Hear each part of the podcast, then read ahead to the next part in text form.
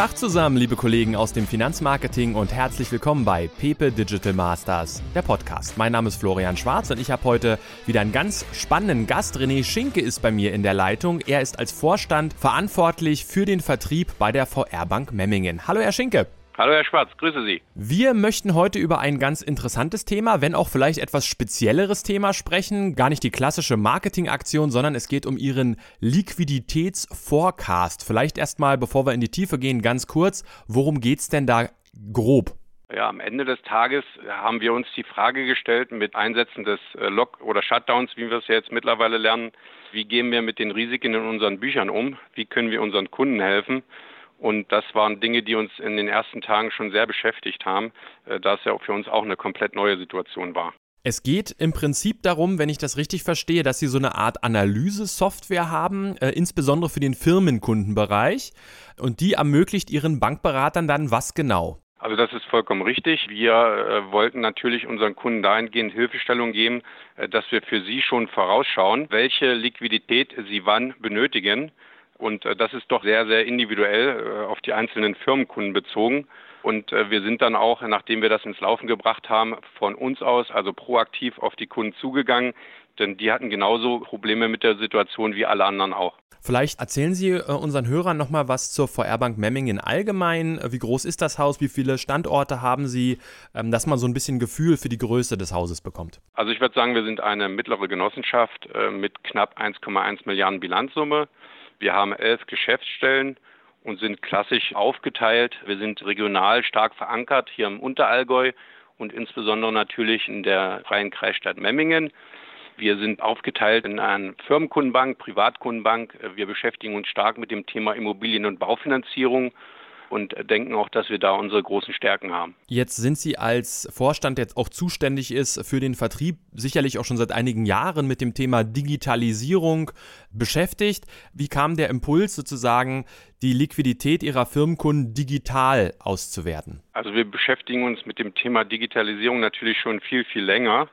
Und wir arbeiteten seit circa drei bis vier Jahren auch schon mit dem Thema künstliche Intelligenz und haben auch in diesem Zusammenhang mit einem IT-Unternehmen aus Aachen Anfang dieses Jahres ein Tochterunternehmen gegründet. Dieses Unternehmen beschäftigt sich explizit mit diesem Thema.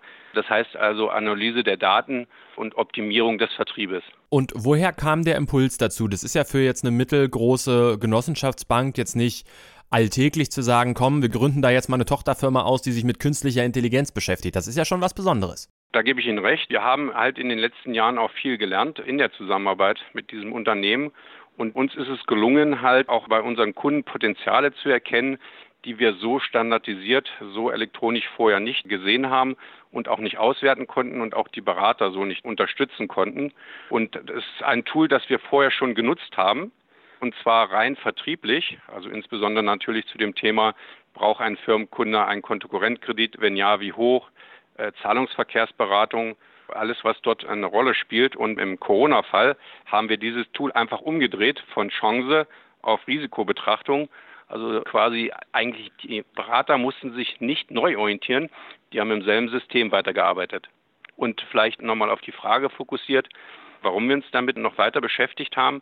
Also uns ist es gelungen, in den letzten Jahren mit Mitnutzung dieser Software unsere Erträge signifikant zu steigern und das bei sinkender Mitarbeiterzahl. Wenn man das jetzt mal so ein bisschen vereinfacht erklärt, wonach schaut denn diese künstliche Intelligenz bei so einem Unternehmen? Nehmen wir mal an, ich bin jetzt Schraubenfabrik Müller. Wonach guckt die? Das sind sicherlich ganz viele Indikatoren, aber vielleicht gibt es so zwei, drei große äh, Themenfelder. Klassisch sind natürlich einfache Informationen, die wir alle im System haben, zum Beispiel ein Rating.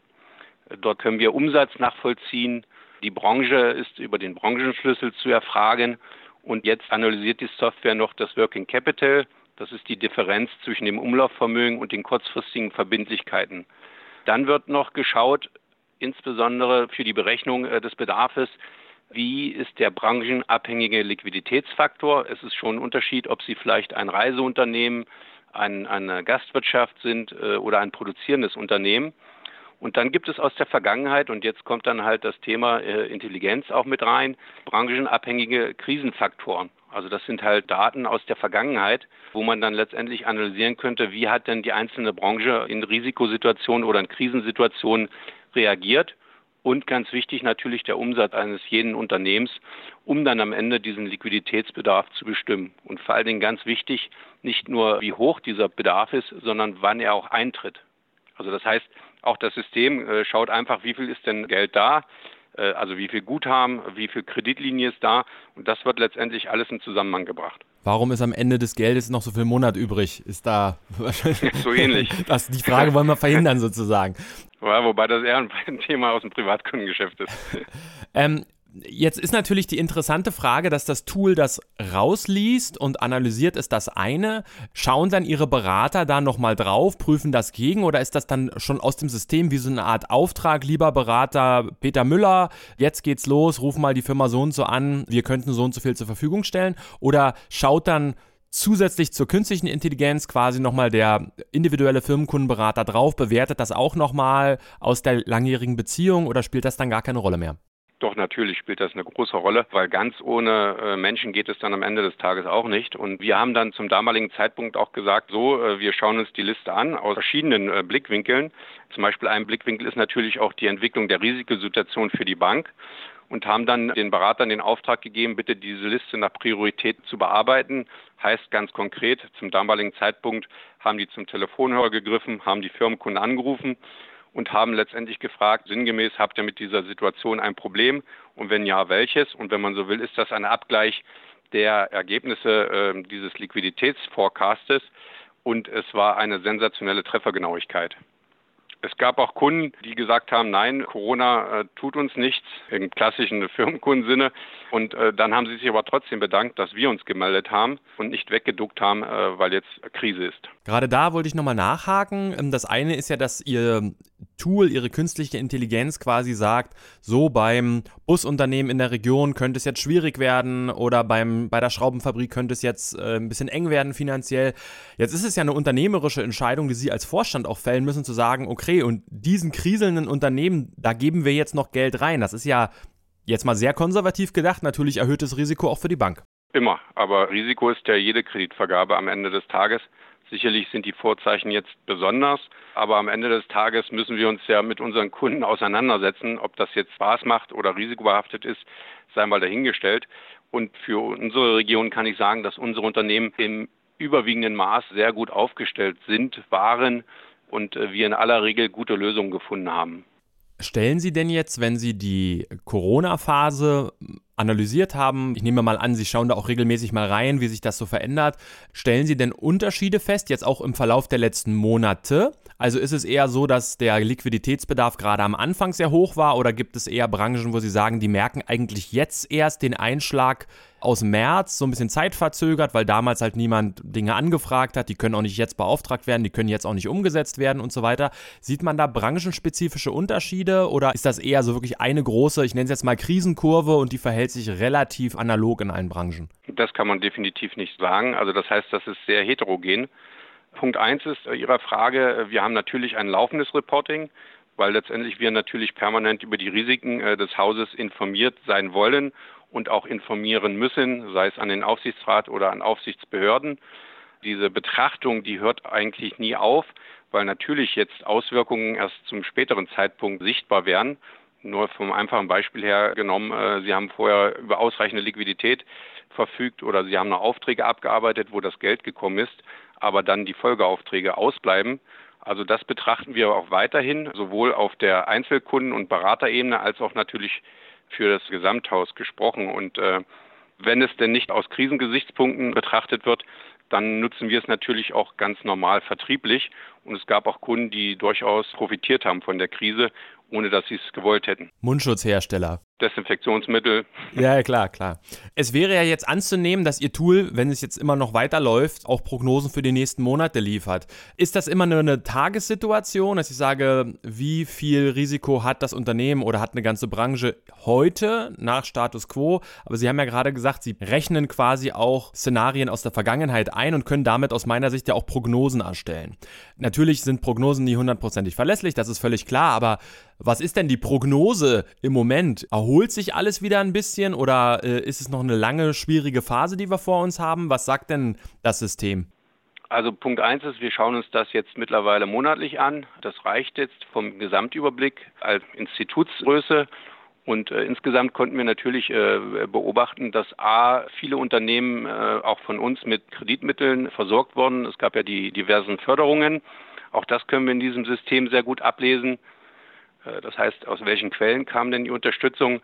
Und das hat sicherlich auch dazu beigetragen, dass das Thema Risiken äh, erstmal, ähm, ich will nicht sagen überdeckt wurde, aber äh, nicht sichtbar wurde, weil den meisten Unternehmen wurde schon geholfen, dass das alles zeitverlagert ist. Und wir haben immer gesagt, mit Einführung dieses Tools, wir möchten die Kurve glätten. Wir haben ja immer zum Anfang von Corona auch von den Politikern gehört, wir müssen die, die Kurve flacher machen. Deswegen gab es auch diese Kontaktverbote. Und für uns war das Synonym dafür, dass wir gesagt haben, wir möchten nicht mit der Bearbeitung auf, auf einen Schlag äh, beschäftigt sein, sondern sukzessive die Ressourcen auslasten, äh, ohne dass wir vielleicht Wochenendschichten fahren müssen. Und auf Ihre Frage hin, ist das vorbei, kommt da mehr? Also wir, wir sehen einfach, es besteht weiterhin Bedarf, weil natürlich auch in einzelnen Branchen Unsicherheit besteht. Und wir glauben schon, dass die Risiken, Risiken perspektivisch äh, in Summe definitiv größer werden. Wenn Sie jetzt diesen Sonderfall Corona-Krise mal sozusagen perspektivisch in den Zeitrahmen packen würden, ist das was, wo Sie sagen, da sind wir mindestens noch ein, zwei Jahre mit beschäftigt oder geht es sogar noch weit darüber hinaus? Also ich kann mir gut vorstellen, dass das in einzelnen Branchen das noch länger Bestandteil sein wird.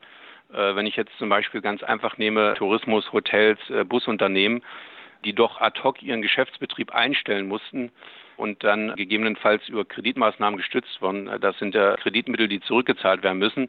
Also allein aus diesem Grund glaube ich schon, dass die Nachwehen äh, deutlich länger sind als zwei Jahre in einzelnen Branchen. Ich gehe mal einmal aufs ganz praktische Tagesgeschäft Ihrer Berater. Äh, der Berater setzt sich jetzt morgens an seinen Arbeitsplatz und wie kommt er dann in dieses Tool rein? Wie, wie liest er sich sozusagen seine aktuelle Liste raus? Vielleicht können Sie einmal erläutern, wie das so ganz konkret im Tagesgeschäft abläuft.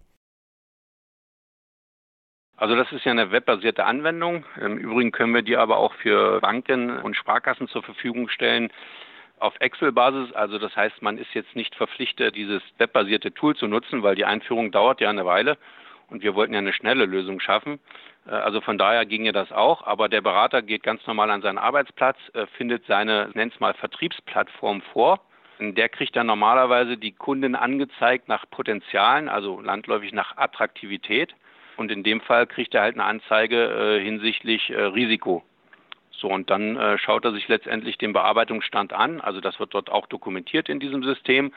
Und wenn da noch nichts gemacht wurde und das System Ihnen sagt, bitte ruft den Kunden an, dann ist er gehalten, äh, diesen Kunden auch anzurufen und dann auch zu dokumentieren, was Inhalt und Ergebnis dieses Gespräches war. Also sprich zum Beispiel, ja, Kunde hat Liquiditätsbedarf von x 100.000 Euro in drei Monaten als Beispiel. Und das macht er letztendlich jeden Tag, wenn man so will. Und auch aus diesem System erfolgen natürlich Wiedervorlagen, weil äh, in aller Regel so ein Telefonat ja nicht ausreicht für die Bearbeitung eines Falles. Bleiben wir mal in Ihrem eigenen Institut. Jetzt haben wir ja gerade über den Fall Firmenkunden gesprochen. Das ist natürlich vor dem Hintergrund Corona nachvollziehbar. Ich kann mir vorstellen, dass diese künstliche Intelligenz, diese Software, wenn die einmal funktioniert, sich auch auf andere Geschäftsfelder übertragen lässt. Ähm, wo sehen Sie denn die größten Potenziale auch bei anderen Themen oder Produkten? Wir nutzen es ja für das Gesamthaus, also auch bei den Privatkunden und hauptsächlich natürlich bei den Provisionserträgen. Also ich hatte es, glaube ich, schon mal erwähnt, also wir haben es auch geschafft, innerhalb von drei Jahren die Provisionserträge je Vertriebsmitarbeiter zu verdoppeln mit diesem System. Also das heißt, ich bekomme laufend die Potenziale angezeigt. Die Maschine rechnet Affinitäten aus, also wir sagen dazu auch ökonomische Zwillinge.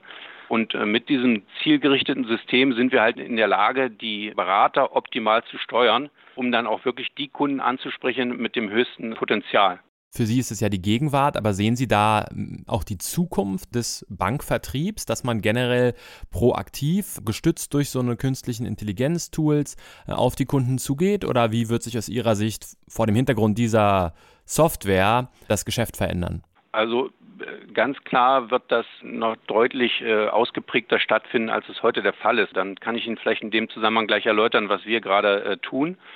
Und zwar haben wir natürlich, wie alle Top-Kunden, die einen, äh, einen direkten Berater zugeordnet haben. Und dann haben wir sehr viele Kunden, die vielleicht nicht direkt in der Nähe wohnen, die vielleicht mal weggezogen sind oder Kunden, die nur alle drei, vier, fünf Jahre in die Bank kommen. Und letztendlich äh, habe ich dann aber auch Berater, die gar nicht mehr so lange am Platz sind, weil sie Karriere innerhalb der Bank machen oder nehmen wir Schwangerschaften oder Neueinstellungen, sodass es immer schwieriger wird, dass ein Berater äh, einen Kundenbestand letztendlich handeln kann. Und hier gehen wir Ende des Jahres dazu über, dass wir mit einem sogenannten Kontaktroboter automatisiert die Kunden letztendlich einspielen für die äh, Gespräche dann mit den Kunden. Also das heißt, da macht sich kein Mensch mehr Gedanken am Ende des Tages, äh, wer als Kunde eingeladen wird, sondern es passiert automatisch. Und das passiert dann per Mail oder ruft dann tatsächlich eine, weil Sie sagen, Roboter ruft dann mich tatsächlich dann der Roboter an und sagt, hallo, haben Sie Interesse am Mittwoch 15 Uhr vorbeizukommen? Oder wie muss ich mir das vorstellen? ja, so weit sind wir noch nicht. Also das ist natürlich hausindividuell unterschiedlich. Bei uns ist es äh, in dem Fall so, dass ein Kontakt in der To-Do-Liste eingestellt wird und dann unser Kundenservice Center im Outbound äh, die Termine vereinbart. Das kann man aber individuell gestalten, aber das machen in aller aller Regel, äh, zumindest soweit ich das überblicken kann, Menschen. Jetzt habe ich von so durchgehört, dass Sie dieses Tool durchaus auch für andere Kreditinstitute zur Verfügung stellen. Vielleicht können Sie da ja auch nochmal ein, zwei Worte zu verlieren, denn es klingt ja sehr, sehr spannend. Kann mir vorstellen, dass der ein oder andere da durchaus Interesse hat. Ja, also wir haben mit unserem Partner in Aachen dieses Tochterunternehmen genau aus diesem Grund gegründet. Einmal natürlich, weil es uns treibt in unserer eigenen Entwicklung und wir aber gesagt haben, da können wir durchaus andere äh, partizipieren lassen. Also das heißt, wir, wir vertreiben gemeinsam diese Software und sind dann halt immer Sparingspartner. Also wir schreiben immer gern drüber vom Praktiker für den Praktiker, weil wir dann sagen, wir können euch zeigen, wie es in echt funktioniert und haben nicht nur bunte Folien dabei. Ich beobachte diesen Trend ähm, bei vielen Kreditinstituten, dass Eigenentwicklungen dann sozusagen innerhalb der Gruppe oder auch über die, über die Bankengruppe hinaus vermarktet werden. Nun werden Sie als Vorstand sicherlich nicht, nicht besonders kritisch äh, antworten. Ich stelle trotzdem mal die Frage, vielleicht positiv formuliert, wie müssten sich denn Verbände anders aufstellen, damit die Banken gar nicht individuell erst losentwickeln müssen, sondern damit das gleich zentral an alle Häuser ausgesteuert werden kann? Ich versuche mal nicht zu politisch zu antworten. Also grundsätzlich äh, tun die Verbände ja äh, vieles, um zentrale Entwicklungen zu steuern und auch äh, über zentrale Budgets zu verwirklichen der anderen Seite bin ich ganz froh, dass wir alle bis zu einem gewissen Grad Autonomie haben und Schwerpunkte setzen können, ist ja am Ende des Tages auch unser Geld, was wir hier investieren. Äh, und von daher würde ich das äh, gar nicht so beantworten wollen, im Sinne von, ich wünsche mir das alles zentral. Äh, was man natürlich zentral machen kann, wäre eine Bündelung der Kräfte und eine Vermarktung oder ein gemeinsamer Datenhaushalt. Denn eins muss auch klar sein, desto mehr Daten ich habe, desto schneller lernt natürlich eine Maschine mal den Blick über den Tellerrand gewagt. Ähm, dieses Thema künstliche Intelligenz, Machine Learning, AI, wie es so schön heißt, das ist ja auch ein Hype-Thema im Moment. Äh, viele Branchen tüfteln da dran. Was denken Sie mittelfristig, wie wird das unserer Geschäftsleben in den nächsten, ja, sagen wir mal, fünf bis zehn Jahren verändern. Sie als großes Unternehmen, zumindest in Ihrer Region, äh, haben da natürlich jetzt schon eine Plattform geschaffen. Ähm, wie wird das vielleicht auf das einzelne mittelständische Unternehmen tatsächlich einwirken können? Oder gibt es dann später so eine Art Zweiklassengesellschaft? Das Großunternehmen, was die entsprechende Softwareplattform nutzt und dann der kleine Mittelständler, der davon keine Ahnung hat, weil das einfach viel zu komplex ist, viel zu weit weg von seinem Tagesgeschäft. Sehen Sie da äh, was? Erahnen Sie da was? Spüren Sie da was für die nächsten paar Jahre? Also es kann durchaus sein, dass die, die Schere auseinandergeht. Für uns in dem Beispiel kann ich es jetzt äh, so gar nicht bestätigen, weil das, was wir anbieten, äh, ist absolut bezahlbar. Also kann sich auch eine kleine Bank am Ende des Tages leisten. Und für uns kann ich immer noch in Anspruch nehmen, dass wir unser hauptsächliches Geschäft von Mensch zu Mensch am Ende des Tages machen. Also diese Software, diese KI unterstützt mich eigentlich nur bei der Auswahl der, der Kunden und der Themen. Aber am Ende des Tages findet bei uns die Beratung Tatsache ganz klassisch statt. Und äh, ich glaube, das ist auch unsere Daseinsberechtigung am Ende des Tages als Genossenschaft. Äh, meine Hoffnung ist, äh, dass das Thema immer unterstützend bleibt, aber nie den Menschen ersetzt. Ich hatte letztens mit einem Kollegen von einer Sparkasse gesprochen, die immer mehr, ja, ich sag mal auch Backoffice-Tätigkeiten für ihre Firmenkunden übernehmen. Also klassisches Factoring, aber eben auch schon so teilweise Angebotserstellung nach dem Motto, wir haben den Kunden für dich schon vorgeprüft, er ist liquide, du kannst ruhig ein Angebot erstellen für Handwerkerleistung XY. Wir machen das auch gern für dich, wir stellen dem nachher auch die Rechnung und zahlen quasi unseren eigenen Kredit auch direkt aus.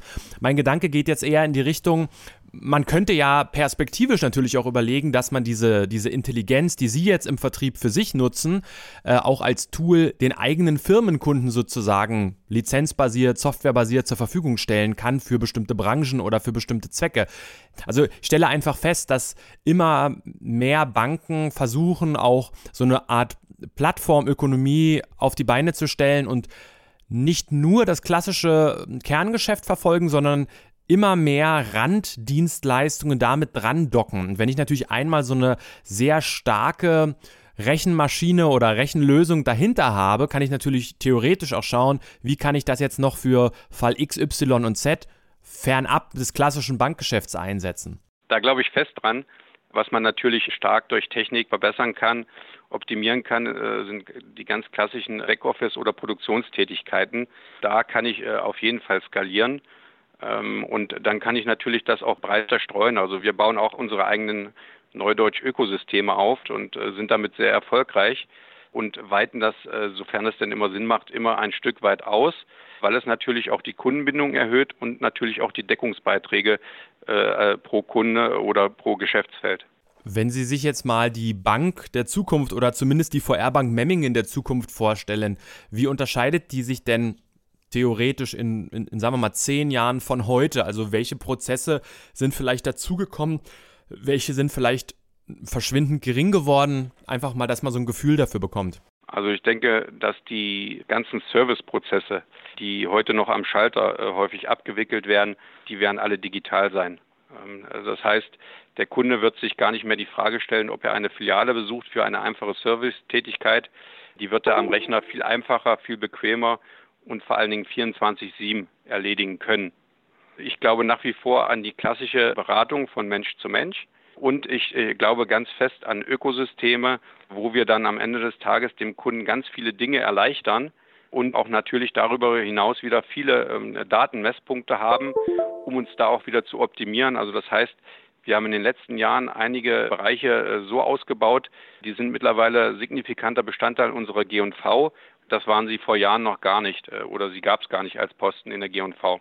Was ist das zum Beispiel? Klassisch, unsere Branche beschäftigt sich ganz viel, ganz oft mit dem Thema Baufinanzierung. Ich sage immer salopp, Baufinanzierung ist bei uns nur noch ein Abfallprodukt, äh, weil wir die Wertschöpfung viel stärker nach vorne verlagert haben und auch andere äh, Deckungsbeiträge generieren als in der Baufinanzierung, die ja bekanntermaßen extrem transparent äh, und auch umkämpft ist. Ja. Als Beispiel ist, seit ein paar Jahren entwickeln wir Bauland, also das heißt, wir kaufen Ackerland an, entwickeln es zu Bauland und veräußern es am Ende des Tages. Und dann haben sie in der Wertschöpfungskette schon ganz andere Margen, äh, als sie es mit der reinen Baufinanzierung äh, am Ende des Tages haben. Und die Baufinanzierung ist äh, sehr wohl Bestandteil unserer Wertschöpfung, aber nur, wenn man so will, ein kleiner Ausschnitt aus dieser Wertschöpfungskette.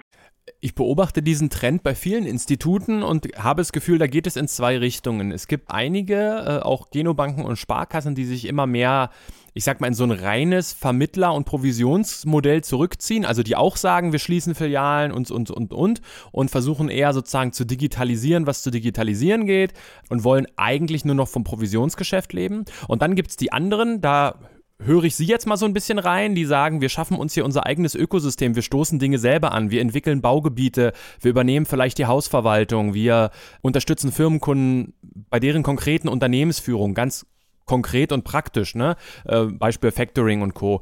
Sehen Sie diese Entwicklung auch? Ich gefühlt hätte jetzt gedacht, dass Ihr Modell das interessantere ist, weil es natürlich die regionale Verwurzelung real zum Maximum lebt sozusagen. Das, was mir eine, eine Internetbank eben schwer leisten kann, ne? so ein regionales Baugebiet zu entwickeln. Also ich sehe ja auch eine Gefahr da drin, wenn ich sozusagen mich als, als Sparkasse oder Genobank zu einem reinen Online-Vermittlungsplattform zusammenspare oder zusammenschrumpfe, dann bin ich im Prinzip am Ende irgendwann austauschbar. Die Regionalität geht flöten, die persönliche Beziehung ist weg äh, und das, was Sie machen, ist ja eigentlich eine Gegenbewegung, aber trotzdem eine Erweiterung des Geschäftsmodells, eigentlich in alle möglichen Bereiche.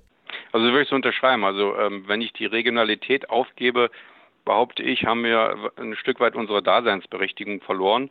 Online kennen viele besser, viele schlanker und desto größer ich bin, also sprich, wenn ich einen deutschlandweiten Antritt habe, kann ich natürlich anders skalieren, als wenn ich jetzt über meinen bescheidenen Kundenbestand letztendlich hergehe. So und äh, Sparen ist auch kein Geschäftsmodell, war es noch nie, so dass ich sagen muss, ich muss das eine tun und das andere nicht lassen. Und äh, wir können halt erkennen, äh, mit der Ausweitung unserer Wertschöpfung in den einzelnen Bereichen, das war ja nur ein Beispiel, dass wir durchaus äh, mehr verdienen, tatsächlich eine höhere Kundenbindung erreichen und darüber hinaus natürlich auch über niederschwellige Angebote Leute, also das heißt Neukunden, in dieses Ökosystem hineinbringen, um dann natürlich, wie jedes Unternehmen es macht, zu versuchen, die Deckungsbeiträge sukzessive zu steigern. Mich würde jetzt aus Marketing- und Vertriebssicht noch interessieren, wir haben jetzt vorhin gehört, dass das im Prinzip die Technik liefert die Information vor äh, und dann kommt entweder das Kundenservice Center und macht Termine oder es kommt der Berater und ruft an.